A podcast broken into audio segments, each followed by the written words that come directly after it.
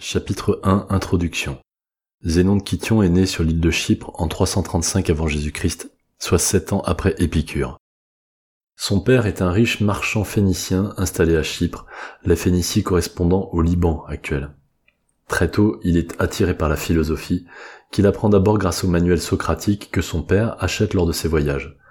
Alors qu'il fait naufrage à Athènes à l'âge de 22 ans, il considère cet événement comme un signe du destin, par conséquent, il décide de s'installer à Athènes. C'est là qu'il commence à étudier, auprès d'un maître de l'école cynique. Mais de manière plus élargie, Zénon étudie de lui-même l'ensemble du paysage philosophique de son époque. À 40 ans, il fonde sa propre école qu'il installe sous une galerie couverte appelée Stoa, ou portique. Sa popularité grandit vite auprès des Athéniens, et il devient ainsi le fondateur du stoïcisme. La cité zénonienne idéale ressemble à Sparte dans les grandes lignes. Son enseignement se divise en trois grandes parties, la logique, l'éthique et la physique. Il tient à garder ses origines, malgré les demandes insistantes des Athéniens de lui donner la citoyenneté. Ceux-ci vont même jusqu'à lui offrir les clés de la ville et une couronne en or pour illustrer symboliquement ce désir très marqué. Pour le récompenser d'avoir encouragé les jeunes à la modération et à la vertu, le peuple d'Athènes bâtit en son nom une statue de bronze. Chapitre 2 Sa vie. Il fait fructifier le patrimoine que son père lui lègue, ce qui lui permet de manger à sa faim sans avoir besoin de flatter les hommes de pouvoir. Toutefois, cette indépendance ne le dispense pas d'être prudent dans ses comportements en société, car les philosophes sont à cette époque bien souvent espionnés par les envoyés du roi, afin d'identifier les potentiels fauteurs de troubles en matière d'opinion politique. Il répond d'ailleurs un jour à l'un d'eux qui s'étonne justement de son silence tu pourras rapporter au roi qu'était présent ici quelqu'un qui savait se taire. À la fois peu bavard, plutôt austère, et en même temps plutôt facile à vivre, Zénon est grand, frêle, à la peau brune. À cause d'une contraction au cou, il a en permanence la tête inclinée, tout comme Alexandre le Grand vingt ans avant lui. Il mène une vie ascétique, sobre, dans la modération, ce qui ne l'empêche pas d'apprécier les figues et les bains de soleil. À l'image de Diogène, qui se trouve être son modèle en matière de cynisme, il porte le même manteau usé par tous les temps. Son ouvrage principal rappelle Diogène par son aspect caustique. Jugé provocateur et trop extrême, son enseignement choque, notamment ses successeurs qui bâtiront ce qu'on appelle le moyen stoïcisme, plus modéré dans ses positions et dans ses préconisations. Zénon s'oppose à la construction de temples, de tribunaux, de gymnases, il rejette l'utilité de la monnaie, il souhaite instaurer un vêtement unique pour les hommes et les femmes, mais sans pour autant décréter impudique aucune partie du corps. Tout le corps peut être vu nu sans honte. Il condamne l'esclavage et les luttes entre classes. Sa cité idéale unifie le peuple comme dans une vie de troupeau. Les privilèges et règlements propres à chacun sont effacés, thème qui sera repris par Alexandre le Grand. On peut résumer la cité zénonienne par trois termes, communauté, universalité, cosmopolitisme. En cela, même si dans sa jeunesse Zénon s'inspire de Zénophon, il est véritablement innovant dans sa manière de penser la vie en société. Chapitre 3 Rhétorique. Zénon est très attaché à la rhétorique comme à la dialectique, toutes deux indispensables au raisonnement du sage. Si la dialectique est l'art de dire juste sur le fond du propos, la rhétorique est celui de bien exposer dans la manière de s'exprimer. Il utilise beaucoup le syllogisme, dont il loue l'efficacité démonstrative. La forme du discours compte pour lui. Il tient à convaincre son auditoire. Il recherche donc l'efficacité et la puissance de la persuasion.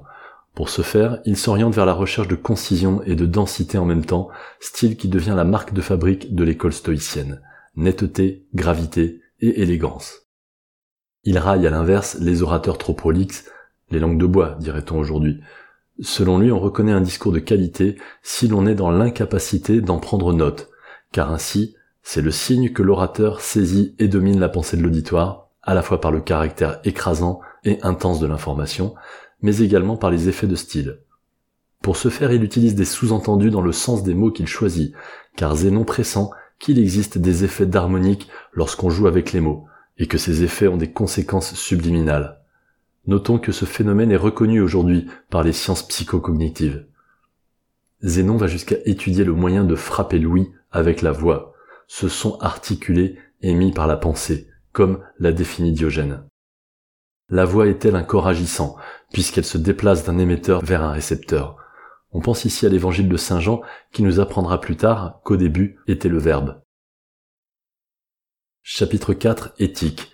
Dans son école, Zénon bâtit une morale, une direction de conscience, disent certains, construite comme un ensemble de conseils pratiques et concrets, dans la vie que chacun doit mener selon lui au quotidien, aussi bien à l'individu lorsqu'il se retrouve seul avec lui-même, que dans ses relations avec autrui, sa famille, la société.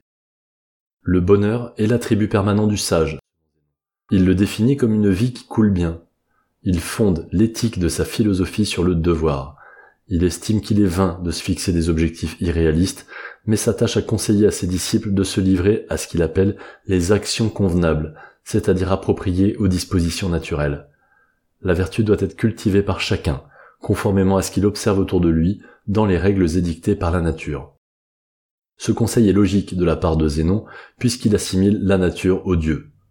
L'instinct survie fait donc également partie de ses actions vertueuses, car avant tout, tout organisme vivant a pour premier instinct la conservation. Il souhaite ainsi légaliser l'anthropophagie, si, comme pour Diogène, elle peut sauver une vie. Par ailleurs, la vertu doit être cultivée à l'intérieur de soi-même, sans découler d'une crainte ou d'un espoir influencé par le dehors. Ainsi, il prône la sagesse, le courage, la justice, la tempérance, et de manière indirecte, la générosité, la patience, la vivacité d'esprit. Ne pas les suivre conduit au vice et inévitablement au remords et aux autres angoisses. Il exècre également la sottise et la paresse d'esprit. Attention, il convient selon lui de ne pas sortir l'acte de son contexte, car une action vertueuse dans certaines circonstances peut se révéler mauvaise dans d'autres. Ces actes ne seront donc pas considérés comme actions convenables. Contrairement aux écoles plus douces qui placent le plaisir au centre des instincts de l'être vivant, Zénon estime que les passions sont toutes mauvaises, car, sans tomber dans l'acte véritablement vicieux, elles naissent quand même d'une impulsion déraisonnable, d'une erreur de jugement, d'un mouvement de l'âme qui s'avère contraire à la nature. Il classifie les passions en quatre catégories, les douleurs, les peurs, les désirs et les plaisirs. Ainsi, elles doivent être éradiquées de l'âme. Le sage doit donc leur préférer l'état mental d'apathie, littéralement absence de passion, car le sage est inébranlable et exempt de vanité. Chapitre 5 Physique et métaphysique. Zénon enseigne que le monde est composé d'un principe passif, matière sans qualité, et d'un principe qui agit, Dieu ou la nature ou encore la raison. Et chaque microcosme reflète le macrocosme divin. Ainsi tout être vivant contient sa part de matière passive et sa part de raison active. Le monde s'articule ainsi selon un système où tout se tient par des enchaînements cause-conséquences. Il croit donc en les dieux, mais reconnaît qu'on ne peut pas leur attribuer une personnalité humanoïde. Il prévient donc des dangers de faire de l'anthropomorphique avec les dieux. On ne peut pas plaquer un raisonnement d'être humain sur une action divine, ça ne fonctionne pas. Il les représente comme constituant l'ensemble du ciel et de la terre. Ce sont des êtres heureux, parfaits, immortels, raisonnables, intelligents, qui exercent également ce qu'on pourrait appeler une providence sur le monde. Il les considère comme les démiurges, ou les fabricants de l'univers, ce qui correspondrait donc aux dieux de la Genèse. Pour la première fois dans l'histoire de la philosophie, Zénon lance la proposition que l'univers est Dieu. Il définit ainsi l'univers comme un être sage. L'univers subit des cycles d'émergence et de destruction. L'inflation cosmique est encore très loin des mentalités, et donc avec elle toute idée de Big Bang, Big Crunch, Big Bounce, mais à l'image des cosmogonies orientales, L'intuition est cyclique en ce qui concerne l'écoulement du temps, mais en plus, l'histoire se répéterait indéfiniment de manière exactement identique, avec toujours les mêmes acteurs. Sénèque s'inspirera plus tard de ce dogme de l'éternel retour.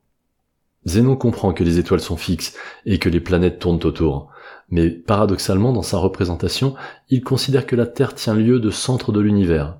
Il sait expliquer comment fonctionne une éclipse. Il comprend par ailleurs un certain nombre de phénomènes météorologiques. Par exemple, il définit l'éclair comme un embrasement de nuages battus par le vent.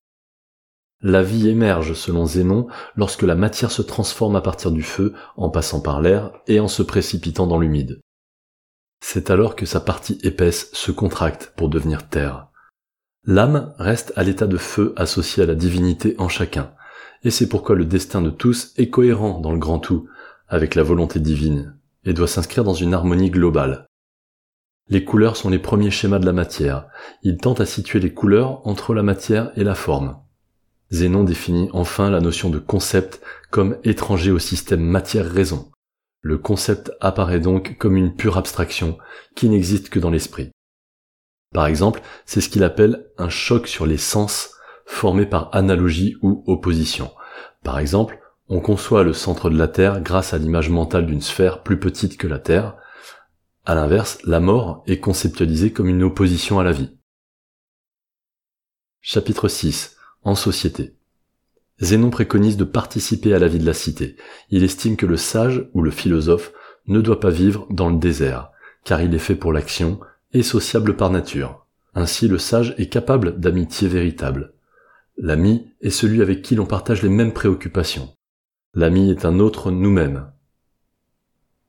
Il engage chacun à augmenter le nombre de ses amis. De même, l'amour est possible chez le sage, qui doit se tourner vers un être vertueux. L'amour est défini par Zénon comme naissant dans l'attraction physique, mais ayant pour finalité un rapprochement de l'âme, car comme il le dit, la beauté est une courte tyrannie. Dans le même temps, il encourage les sages à partager leurs femmes, car alors l'amour pourra se multiplier de manière homogène et sans engendrer de jalousie.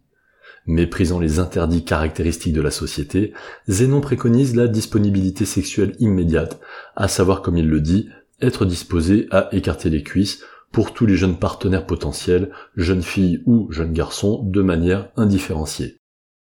Il est personnellement attiré exclusivement par les jeunes garçons. Il souhaite rendre licite l'inceste et la masturbation en public. En parallèle, il conseille de se marier et de procréer. Chapitre 7 Conclusion. Jusqu'à 72 ans, Zénon ne connaît pas la maladie. Mais à 72 ans, il se casse l'orteil en tombant, il en déduit que son heure est venue, et se suicide alors, selon la pratique courante chez les cyniques, il retient sa respiration sa popularité continue de croître à Athènes à titre posthume.